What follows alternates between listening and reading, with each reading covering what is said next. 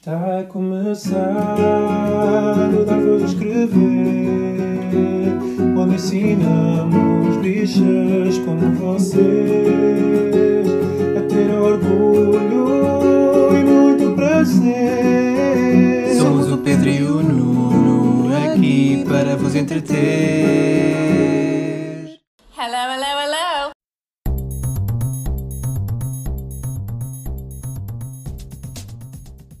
Olá, chamo Pedro Carreira E eu, Nuno Gonçalves. e este é o 94 episódio do Dar Voz a Escrever, o podcast semanal de notícias e comentário político LGBTI português. Mas sem pedir desculpa pela nossa condição. Sem a nossa quê, isso não se percebeu nada. Condição. Então, qual condição? Porque é esta condição de ser só homem sexual, aparentemente é uma condição pela qual temos que pedir desculpa. Temos que Ouvi pedir esta desculpa. semana que é Ah. que tem que se fazer isso. Ainda, ainda para mais se.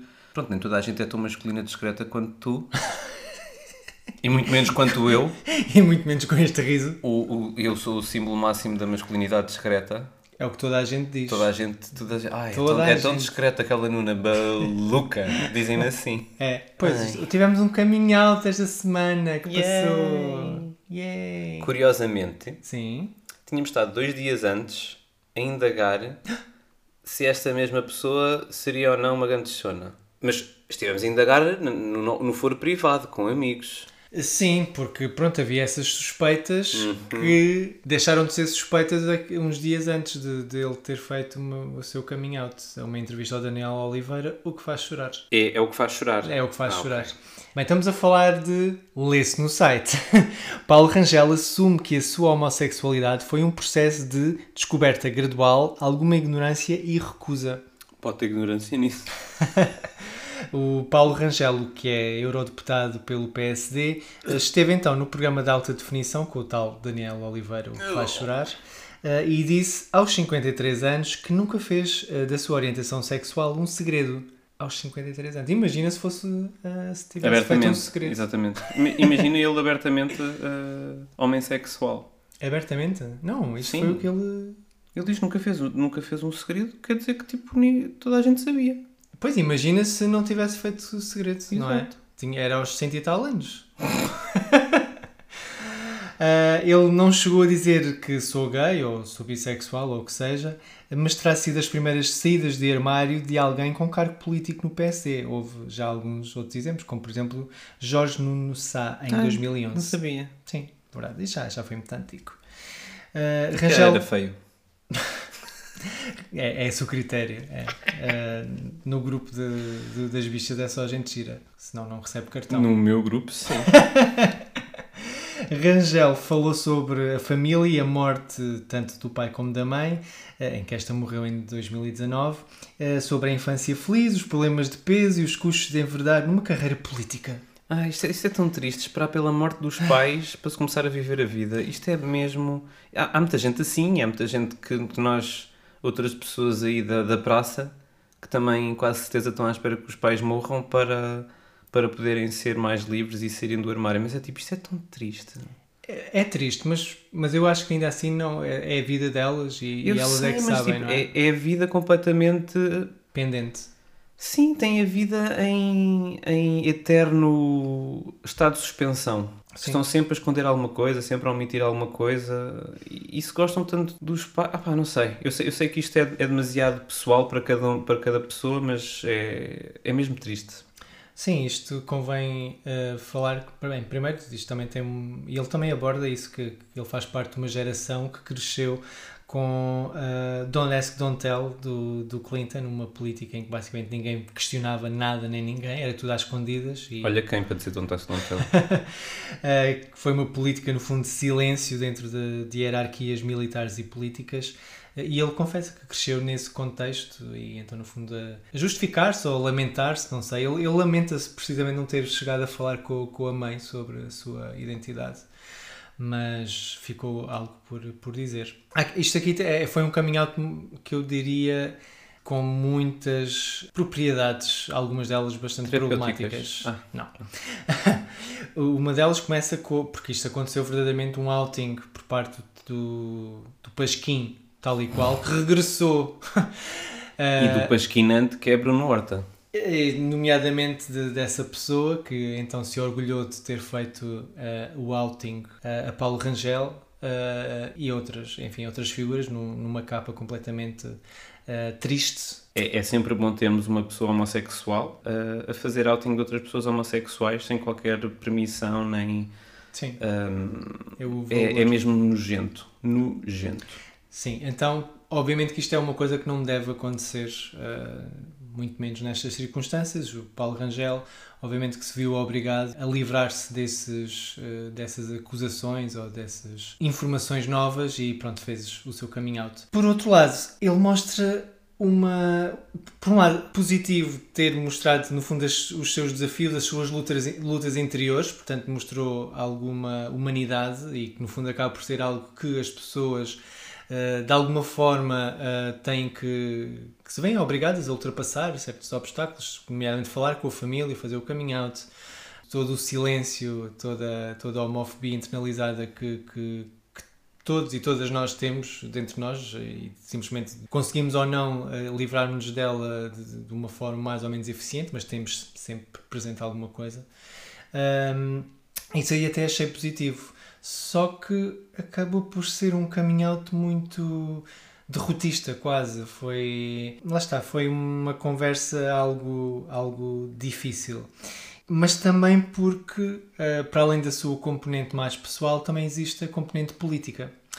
E Paulo Rangel foi uma das pessoas que, por exemplo, votou contra o- a legalização do, do casamento entre pessoas do mesmo género há coisa de 10 anos. E obviamente que isso cai, cai mal à, à, à população. Portanto, ele, enfim, acaba por ser um. é- acaba por ser contraditório, porque ele poderia, por exemplo, como Adolfo Mesquita Nunes, que esteve sempre do lado então de, de uma maior igualdade também das pessoas LGBTI, mesmo antes dele ter saído do armário.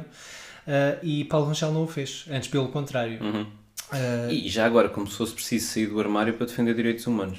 Sim, logo para começar, obviamente por aí. Isto não, não é um, um agravamento em termos de responsabilidade política por parte de, de Paulo Rangel por ser gay ou o que for uh, na defesa de direitos humanos. Mas, e como muita gente também comentou pelo Twitter, enfim, existe alguma hipocrisia quando ele coloca barreiras eh, para uma maior igualdade eh, política, eh, uma maior igualdade de direitos em Portugal, quando tem poder para tal. Eh, e então ah, ele ativamente lutou, colocou barreiras contra o avanço dos direitos da, da população LGBT em Portugal. E isso obviamente não é ok. Obviamente que não é ok para ninguém, para nenhum outro político, nós também criticamos, ah, mas mostra, lá está, alguma hipocrisia por parte dele. Ah, Sim, e, not- e nota-se que- essa homofobia internalizada ainda está muito patente nas suas ações e naquilo que diz, porque a minha piada inicial do- da apresentação do episódio, de ser da condição, foi algo relativamente ao que ele disse, que ele tinha falado sobre o quão difícil era o processo de aceitação da sua condição. Uhum. Ou seja, como se fosse uma síndrome, uma doença, uma coisa qualquer que ele próprio vê como inferior, ou seja, como, como algo que não é natural. Sim. Portanto, está aqui muita coisa por. eh, Este coming out foi complicado. Sim, foi, foi realmente problemático e estamos a falar, demos o exemplo também então de, de- do Adolfo Mesquita Nunes, que também é uma pessoa eh, mais ligada ao CDS e, e à direita, em que ainda assim, eh, lá está, mais uma vez, não é desculpa para não lutar pelo que está certo e pelos direitos humanos. Eh, Mesquita Nunes conseguiu fazê-lo, Paulo Rangel não. Sim. E Mas- isso obviamente que é criticável. Mas Mesquita Nunes, mesmo politicamente, é mais coerente e isso transparece. Sim, apesar de tudo, respeito muito mais eh, Adolfo Mesquita Nunes e sendo politicamente muito Ai não, diferente. eu tipo, não, eu não concordo com absolutamente nada com o que ele diz, mas Ou- somente ou quase respeito a coerência. Sim, ou quase nada, mas pelo menos tem, tem esta decência, chamemos-lhe assim, ahm, em relação a, enfim, aos direitos humanos. Também houve uma discussão grande ahm, sobre o que é que é um bom gay, o que é que é um gay discreto, o que é que é um gay efeminado. Ai, not again. Exato. Houve uma discussão aonde? Onde é que achas que foi? no Twitter? Ah, onde eu já não vou. sim. Pronto, eh, e então deram um exemplo, lá está, deram, deram um exemplo precisamente do Adolfo e do, do Paulo como gays eh, decentes e que se dão ao respeito. e depois a outra comparação, até era uma pessoa que não era gay, que era o, o Diogo Faro, eh, mas como ele pinta as unhas, pronto, devem ter confundido. Espera, não sei. quê? Exato. Porque pintar as unhas é equivalente, deve ser isso. Ou seja, Eh, e os fado bicha, portanto, disseram que era tipo um carnaval, assim, uma coisa. mas quem é que disse isso? Não sei, foi alguém. Ah, estás a total- inventar. Não, não estou. não, não estou. Ahm, e no fundo pode, pode ter sido uma piada, pode ter sido assim uma coisa meio brejeira de se dizer, mas a verdade é que isso ainda está muito entranhado na, nos estereótipos que, do que é que é ser um- uma pessoa séria, que se dá o respeito e discreta, que não há necessidade de grandes extravagâncias e de serem umas bichas malucas. E, e a verdade é que não, isso é, desculpem, isso é homofóbico. Não há uma fórmula certa de ser isto ou aquilo. E eh, vamos ser honestos. V- Vamos agora? Sim. Deixa- Deixa-me ver as horas. Pode ser. eh, é graças a essas bichas malucas que estamos onde estamos hoje. Portanto, Ah, ninguém, ninguém ganhou direitos nenhuns a ser discreto. Por isso, Uhum. vão-se. Sim, Ver. sem dúvida. Lá está, mesmo dentro do movimento e do ativismo LGBT existem eh, grandes diferenças, eh, mas eh, acho que é daquelas coisas que importa pelo menos ter essa consciência. Podemos ter visões diferentes, podemos ter caminhos diferentes, mas há caminhos que são feitos realmente em, em conjunto com uma multidão de pessoas que, que vão desde as pessoas mais cinzentas, se calhar como, um caso como eu, que sou um bocadinho cinzentão. Ai, Pedro Menos. Cue the violence. Porquê? Uma pessoa cinzenta. Não, porque sou assim um bocadinho mais tímido e, e tipo coisinha. Zé Parvo. Também um bocadinho parvo, é verdade. E, e depois há as outras pessoas eh, mais exuberantes, mais extravagantes, mais extrovertidas, mais expansivas. Ainda Isto é a bem. primeira vez durante a gravação do podcast todo que ele está a olhar nos olhos a dizer isto. Desculpa. de alto a baixo. Eh, é, em que, obviamente, que a luta, tanto de umas como de outras, foi, foi super importante, como é óbvio. E, e então não há, não há. A escolha é, é uma não questão, na realidade. Não há uma fórmula certa para, para o que é que é ser eh, uma pessoa, um gay, um lésbico. eh, Pois não, mas há uma fórmula errada. Não é João Ah. Paulo Gaspar? Hã? Ah, eh, ok, agora estava estava longe, desculpa. O candidato da moita, não é candidato, é candidato a- É vice, Vice. Não, candidato a vice coisa. da moita. Pois. o que é irónico. Porque normalmente é mesmo aí no Príncipe Real atrás da moita. Ah, de- pois. Deve ser aí que ele angaria os seus, os seus ah, eleitores. Ah, pronto, não interessa. É na moita. Nós- Portanto, ok, foi assim um coming out assim meio. Meh. Ou RuPaul. ok. Yeah. Tipo, hum, tá bem. Falando em RuPaul, isto foi, foi É um lá. grande segue. Pois foi. Então não é que foi coroada a nova vencedora de All Star 6, versão LRT Richards. Isso foi dobrado, tipo nos anos 80 e 90. Sim. Então o que é que aconteceu? Aconteceu que. Porquê? Porquê? Porquê, Nuno? Drag Race tem a sua primeira vencedora trans, Kylie Sonic Love. Pois é. Esta podia ser eh, tipo a Kylie Minogue, a Sonic. Lembras-te da Sonic? Tinha uma música de dança nos 90s. E a Courtney Love. Opa, era uma, uma banda de três. eh, What? Imagina, Courtney Love com a Kylie Minogue. Estava-lhe sempre a tirar batom para a E tromba. a Sonic? Que não é o, o jogo de computador da SEGA. Estás a dispersar um bocadinho. Desculpa, sim, continua. Então, RuPaul's Drag Race, que é um assunto que nós nunca falamos neste podcast. All Star 6. É verdade, acabou agora a sexta edição de All Stars e hum, All Stars é basicamente uma versão deluxe de, do RuPaul's Drag Race com as estrelas anteriores da, da, do franchising americano, nomeadamente, e foi eleita. Eleita não, não foi eleita, que aquilo não foi a votos, foi o RuPaul que escolheu. Foi escolhida a, a Next Drag Superstar Carly Sonic Love, que é a primeira mulher trans a ganhar eh, o A prémio coroa. máximo, a coroa e o cetro. Ela já tinha participado na segunda temporada há 300 A anos. Kylie Sonic Love, enquanto Sonic, já tinha participado na segunda temporada há 11 anos atrás. E tinha-se ficado para aí. Tinha sido a terceira ou a quarta a Ainda sair. era, ainda era a versão muda. Ainda era a preto e branco e sim, versão. Sim. O lip sync era muito mais fácil. E, Eu, eu claramente preciso de comer.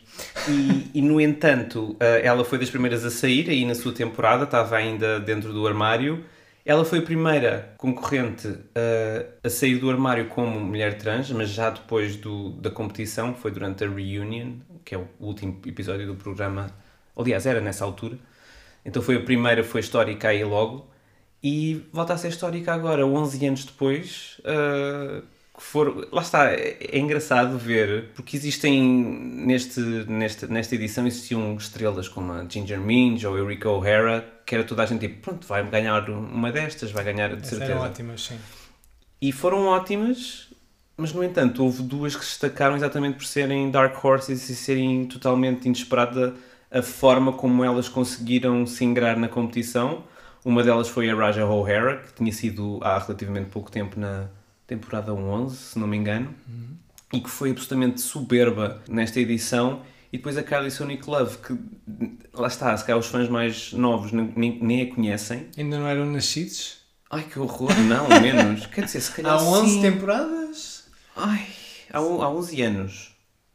Mais, ah, pois, mais pois, temporadas. ainda mais temporadas. Ai, mas se calhar já há pessoas a ver isto, tipo crianças que, que pois, não eram nascidas. a gente está muito Ah, velha. Ai, que horror. E ela entrou, eu não digo que ela entrou a matar, porque ela tem uma, uma personalidade muito, muito pacata, muito calma, é assim, tem aquele sotaque solista super eh, embranhado e super... Não, não, sei- era assim. não, não sejas uh, xenófobo.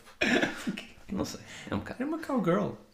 E hum, foi ganhando destaque ao longo da competição e foi... Eu estava ansioso cada semana para ver o que é que ela ia fazer porque era sempre... Para já os runways eram sempre deslumbrantes, ela é uma lip syncer incrível. Fez um, um lip sync da Dirty, da Christina Aguilera, que fiquei de boca aberta. Tu chegaste a ver, tipo, ela tinha feito um dos movimentos lá da dança, lá está, há 11 temporadas, há 11 anos, aliás, e, E agora, um e ele agora, ela agora, portanto, muito mais velha, fez muitíssimo melhor, com os movimentos Uhum. muito, muito mais fluidos, deu assim uma cambalhota para trás e acabou tipo em espargata, e eu, onde é que está a cabeça dela? Pera. Ah, está ali, fabulosa, ok, continua.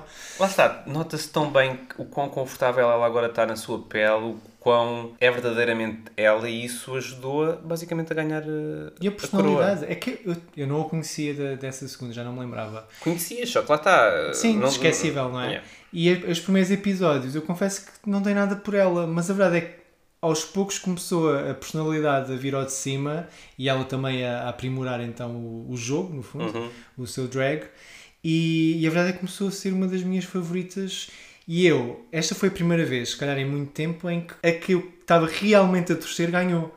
Eu, eu sabia que a Ginger, a Gin, ai, Ginger era uma das grandes favoritas, porque ela realmente também foi ótima e o lip sync também foi ótimo. Mas eu queria tanto que a Sonic ganhasse. Pois, eh, pronto, já, já há muita gente acusá-la de tokenização de. Acusá-la a ela, não, acusar ao, ao, programa de tokenização de, dela enquanto mulher trans. Ou seja, estão a dizer que ela não merecia ganhar e que só ganhou porque é mulher trans. Isto é, Sim, para ser isto é um uh, o, bocado- o feito, isto é um bocado horrível, porque primeiro que tudo não é verdade. claro. Um, porque o talento dela fala por si e por outro é. Ah, não sei. É tipo, descredibilizar, não é? é tipo, ok, todos nós temos favoritos e favoritas. Eu tinha ficado igualmente feliz se a Raja tivesse ganho, ganho mas não podemos negar o talento da, da Kylie Sonic Love e muito menos o quão histórico é. Mesmo que tenha sido uma escolha parcialmente política, ótimo. Sim. Ficou ali bem vincado. Isto Tendo é- em conta o quão taco-a-taco estavam todas elas agora no final, se calhar a Eureka um bocadinho menos, com taco-a-taco estava a Ginger, a Raja e a Sonic, tipo, ok, se, se o elemento decisor foi, a, foi um- um- uma representação e visibilidade, força. Sim. É, Isto parece um bocadinho aquela argumentação de, hum, de- das pessoas que estão contra as cotas, ou assim, Uhum. em que, ah, a- aquela mulher, por exemplo, só está ali porque é mulher, porque senão Sim. não estaria, ou, ou porque aquela pessoa não branca só conseguiu aquela posição porque é não branca, não sei quantos. Uh, bem, a intenção é descredibilizar o mérito e Uhum. o empenho e o talento de- dessas pessoas e, e sendo que o que dizem provavelmente é verdade, mas é precisamente porque estaria uma pessoa que provavelmente não teria o mesmo tipo de, de talento ou de valor, simplesmente era porque era homem, ou porque era branca, ou porque Uhum. Enfim, eh, as cotas existem exatamente para dar o- uma oportunidade a todas as outras pessoas que não têm outra forma. E, e é de pensar que não foi há muito tempo que o RuPaul's Drag Race não tinha concorrentes abertamente trans. Sim, o próprio RuPaul mudou a opinião. Sim. Enfim, ainda bem, porque já era Também pressionado por bastante. isso. Sim, pronto, mas, mas fê-lo. Um, e, e ainda bem que, que, que mudou, enfim, Uhum. porque senão seria, enfim, não, não teria qualquer. perdia a credibilidade, não é? Quer dizer, o, o- drag é uma forma de arte que tenta rasgar com, com todos os estereótipos e, no fundo, ser uma voz para eh, as vozes mais reprimidas. E depois ao mesmo tempo estava a funilar o tipo de drag que considerava válido. Exato, portanto, não, obviamente que seria um contrassenso não, não, não, não permitir haver mulheres cis, como também eh, Uhum. aconte- agora Vai está a acontecer, no- na edição britânica. britânica, e, e também, então, neste caso, dar a vitória a uma mulher trans. Para mim é, era, era mais do que óbvio e mais do que, mais do que merecido. E ela tem um carisma enorme, ela foi crescendo e eu fiquei tipo E é apaixonado. doce, muito. Lá está, nunca foi conflituosa, Hum. não era. hum, Ah, ela se disse uma coisa que eu gostei muito, que é não vou eh, elevar a mim própria criticando outras pessoas, rebaixando outras pessoas. E isso acho que faz toda a diferença, porque há muitas pessoas que se tentam fazer maiores rebaixando outras. E ela não vai por aí. E isso acho que é importante também, tanto no drag como fora do drag, não é? Eh, nós também aprendemos um bocadinho com essas, essas pequenas lições que nos dão. É verdade. Eu fiquei muito, muito contente com, com a vitória de Kylie Sonic Love e acho que ela vai fazer. eh, Lá está, já é histórico, portanto, ela vai fazer um, um grande reinado. Concordo, espero que sim. Mas, noutro campo, também houve um momento histórico nesta semana que passou. Porque estão a acontecer os Jogos Paralímpicos e então lê-se no site. Robin Lambert fez história e tornou-se na primeira pessoa não binária medalhada. What?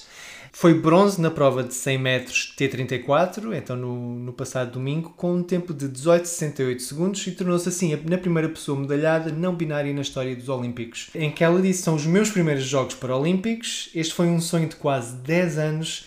Estar aqui e ganhar uma medalha entre as melhores do mundo é incrível. Lambert quis igualmente deixar uma mensagem simbólica a esta vitória eh, pessoal. Só quer mostrar a todas as crianças, com deficiência ou não, que se têm um sonho, persigam-no, é possível encontrar o vosso caminho. A medalha de Robin Lambert é a mais recente entrada simbólica na lista daqueles que se tornaram eh, nos Jogos Olímpicos de Tóquio e que fizeram história. Eh, os Jogos receberam um número recorde de atletas LGBTI+, como já, já falámos aqui uns episódios atrás, e três pessoas atletas não binárias eh, competiram precisamente nos Jogos Paralímpicos, além de Lambert, também Mass Strong e Lara Goodkind dos Estados Unidos. Por acaso é incrível como também tem estado a evoluir esta, esta questão de atletas LGBTI, de, de pessoas não binárias.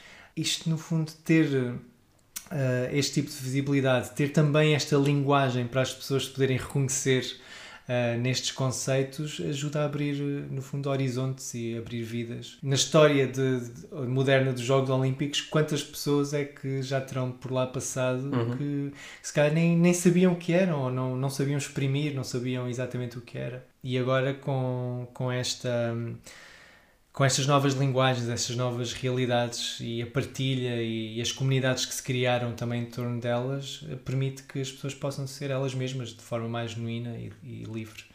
E, então é incrível. Três pessoas não binárias na, jo- só nos Jogos Paralímpicos, o que é, é brutal e é, é questão de orgulho. Portanto, um beijinho então à Robin Lambert. Acima tem o nome da, da melhor artista pop todo sempre. Da Robin, Ou quase. Ai, e agora vamos passar para o assunto, não é? Por falar em estrela, melhor estrela pop todo o sempre. Ai, nós tivemos aqui uma grande tristeza na- neste, neste domingo. Nós estamos a gravar na segunda-feira, dia 6 de setembro, eh, e então faleceu ontem. Queres falar tu? Eu estou a falar há muito tempo. Ai, custa-me imenso. Hum, ontem faleceu a Sarah Harding, que é uma das elementos da, da banda Girls Aloud, uma, uma banda pop teve grande destaque no- nos anos 2000 e que se tornou no Reino Unido na mai- maior banda pop uh, feminina de sempre. Spice Girls, inclusive. Exato. Portanto, as Girls Aloud tiveram ali um reino de, de cerca de 10 anos eh, completamente imbatíveis em que quebraram todos os recordes, todos os singles que elas faziam eram Top 10? top 10. Um, e vieram de um programa, de um reality show, foram escolhidas num reality show e transformaram-se numa das, eh, das bandas femininas mais bem-sucedidas de sempre e mesmo artisticamente muito conceituadas. Elas trabalharam com, com um grupo de produtores que são Xenomania, que produziram, eh, acho que o primeiro sucesso deles assim a sério foi o Believe da Cher. Sim, tiveram os primeiros créditos aí. Yeah. E, e não Xerox Mania, como disse o público. Oh, público. Fiquei muito contente de eles terem feito a notícia de, de- de- Pronto, dar homenagem a, Sim. a Sarah Harding, mas depois disseram Xerox Mania. Parece, parece um, parece um de eu tir- ir tirar fotocópias na faculdade. Pois, eu, eu por acaso mandei uma mensagem para pedir para, para mudar. Eles mudaram. Não, ainda não vi. Ah, ok. Mas, Hum. mas sim, nós temos assim umas histórias engraçadas com este Sim. grupo. Sim, e, e pronto. Uh, deu origem também à Cheryl Cole, também uma das grandes uh, um, estrelas britânicas a nível da pop. Nicola Roberts, que é uma, uma das nossas favoritas. Aí mais da- Hum. da indie pop. Sim, também a Nadine Coyle, a Kimberly Walsh e a Sarah Harding era o, o quinto elemento. Foi o último elemento, curiosamente, a ser escolhido na, no reality show. Que, co- contrari- contrariamente a todas as expectativas, manteve-se foram ficando cada vez mais fortes e ao longo dos anos foram fazendo alguns incríveis. E, e pronto, foi uma altura. Eu, eu descobri graças a ti. Foram tipo a. Não sei, quando nos estávamos a conhecer, era tipo a música que, que ouvíamos, era das Girls Aloud, porque eu fiquei absolutamente fanático também.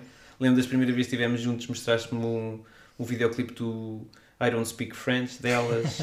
Lembro-me que o Untouchable ficou tipo a nossa canção de início de namoro. Foi a, a única canção delas que não foi top 10, E que é- curiosamente. Que é, o melhor single delas. Não a versão single. não a versão single, mas pronto, que isso é não interessa, as pessoas não as pessoas- Sim, Elas conseguiram 20 top 10 consecutivos na- nos tops britânicos, que é brutal. E, e fo- e foram uma banda que nós, não sei, era tipo a nossa banda. Sim. E fomos inclusivamente vê-las em 2013 ao Reino Unido, ao Tour Arena, quando elas fizeram a última turnê. Eles já tinham anunciado exato, que, que iam separar-se, mas queriam fazer uma Não, digressão não, de não, despedida. não, não. Não foi. tinham? Elas, só- elas anunciaram que se, que se iam separar quando acabou a turnê. Ah, ok. Que foi para não criar o, aquele sentimento de. Por acaso respeito a isso. Sim. Não criar aquela coisa tipo. Já não me lembrava. Share Farewell Tour, tipo. Oh! Isso ainda estavam. Sim. Um, mas pronto, a Sarah Harding já tinha, já tinha, tido- sido, tinha sido diagnosticada com câncer da mama já o ano passado. Eu lembro durante o Natal ela inclusivamente fazer uma, uma espécie de despedida a dizer que este provavelmente ia ser o seu, o seu último Natal. Já tinha feito outra despedida então há, outros, há uns meses. Quando lançou o livro, um livro autobiográfico. E, hum, e pronto, é, é mesmo super triste ver alguém com 39 anos a morrer de, de cancro e, e uma pessoa que nós gostamos tanto. E É muito triste. Sim, foi. Lá está, acho que eu descobri as Girls Aloud também, mostraram umas. Eles já tinham alguns 3 ou 4 álbuns, e então foi. Isto foi antes do Spotify, atenção. Portanto, uma pessoa ia Na altura do descobrindo. Napster. Sim, uma pessoa ia descobrindo com mais tempo os álbuns e comecei a perceber, bem, elas têm imensas músicas realmente excepcionais. Eles, elas foram a grande eh, motivação, a, a grande força de, de- de produção da Xenomania, que depois também elas próprias foram participando mais na escrita e mesmo na produção. Sim, justamente a Nicola. Roberts, que, é que tornou-se também uma. Ela agora também escreve para outras bandas, inclusive para as Little Mix. Pronto. Ah, é? Sério? Uhum. Ah, que fixe. Basicamente fiquei viciado. Elas, durante vários anos, foram a banda que eu mais ouvi no iTunes, E no, nós também. no Spotify. Nós juntos. Sim, e, e então depois tivemos aquela coisa de esta digressão, tipo, bora, vamos tipo Uhum. um fim de semana prolongado, qualquer coisa, tipo, mas ninguém conhece as Girls Aloud em Portugal, tipo. mas foi curioso, depois quando chegámos lá ao, ao estádio, ao estádio, ao... Ou Tour Arena, sim. Sim. Uh, havia fãs, ainda, ainda que elas realmente fossem muitíssimo mais conhecidas no Reino Unido do que fora, porque fora passavam Uhum. despercebidas, havia fãs de vários países. Eu lembro pelo menos de uns italianos, creio eu. Haviam lá portugueses, Pedro. Também havia portugueses, para além de nós. Não era um sim. espelho. Era... Haviam lá portugueses para aí 3 ou 4 à nossa frente na fila. A sério? Não te lembras disso? Um. Também um, um casal. eh, Um, um casal vizinha. Não Mas precisas eram, mais, assim. mas eram muito mais novos que nós. Estúpidas. Yeah. E então pronto, fomos assim um bocadinho tipo, olha, bora. E foi incrível. E foi incrível, sim. Um concerto ótimo. Mas- Nós revemos imensas vezes. no, no Blu-ray. E sim, pronto, acaba sempre por ser este o nosso dar voz a as Girls Aloud e também como homenagem a Sarah Harding. Pronto, aconselho-vos a ouvirem o Tangled Up, um dos álbuns delas. E o último, E o, pronto, vão ouvir o Best of, o Ten. o Ten, são Sim. dos 10 anos. Tem excelentes canções. Tem canções absolutamente que desafiam a estrutura da música pop, tipo Biology, o Love Machine. É que elas conseguiram, isto tinha tudo para correr mal, porque elas vinham de um, de um programa de tipo reality show, quase, daquele estilo, que não é sequer o nosso, o nosso estilo. E a verdade é que conseguiram criar ali um grupo de cinco eh, mulheres cujas vozes são, conjugam de forma quase perfeitinha. Eu acho que é muito difícil ter uma banda tão coerente, porque todas elas cantam, não é tipo. Eu adoro as Spice Girls, atenção, mas as Spice Girls nem todas cantavam. E muito menos ao mesmo nível. Sim, Estas e- aqui cantavam ao mesmo nível. E todas elas cantam, sim. e, e- e na realidade têm vozes que se que jogam muito bem umas com as outras a nível de harmonia. As Sim. harmonias são harmonias que quase que se imiscuem muito umas nas outras as- a nível vocal. Portanto, é, é daquelas coisas que nós às vezes. E nós conhecemos tão bem a banda e tão bem as músicas, às vezes, espera, quem é que está a cantar? Sim. Porque às vezes estão a cantar duas ao mesmo tempo e quase não se distingue quem é que está a cantar. E é mesmo. Para- Para quem não conhece, pronto, é, esta Vão aqui descobrir, é, a sério. sim, é das nossas bandas que já ouvimos mais vezes desde, desde que nos conhecemos e eu também acho que também para nós pelo menos tem aquele um impacto extra porque acabou por ser a banda sonora também do nosso conhecimento da, da nossa relação Uhum. uh, desde o início e então claro que para nós tem, tem este impacto especial Uh, mandamos então um beijinho à Sarah Harding teve este impacto ela e, e as, as restantes nas nossas vidas e que vamos sentir a falta dela como é Mesmo. óbvio então um beijinho à Sarah Harding ela esteja? onde quer que ela esteja vamos pôr uh, hoje vai ter que ser uma música das no Vai fim, ter que ser. é? Eu, eu acho que já sei qual é que vai ser e vamos ter que pôr uma. com ela Uma- destacada sim.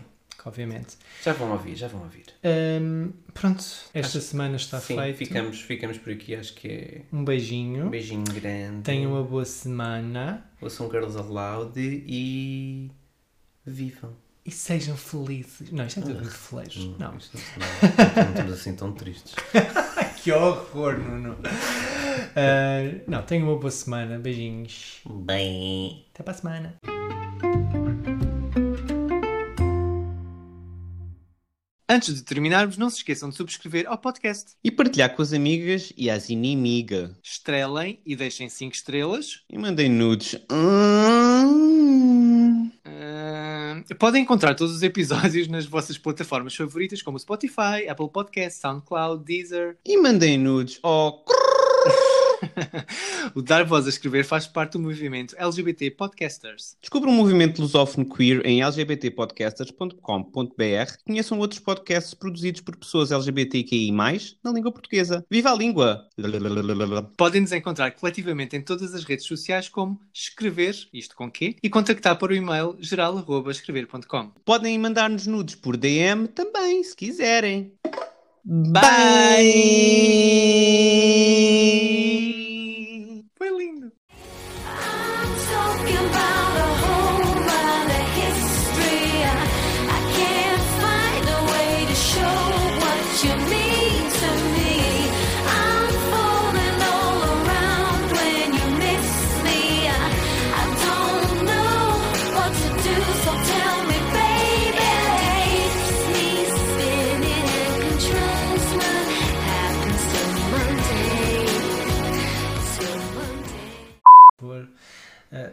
e o...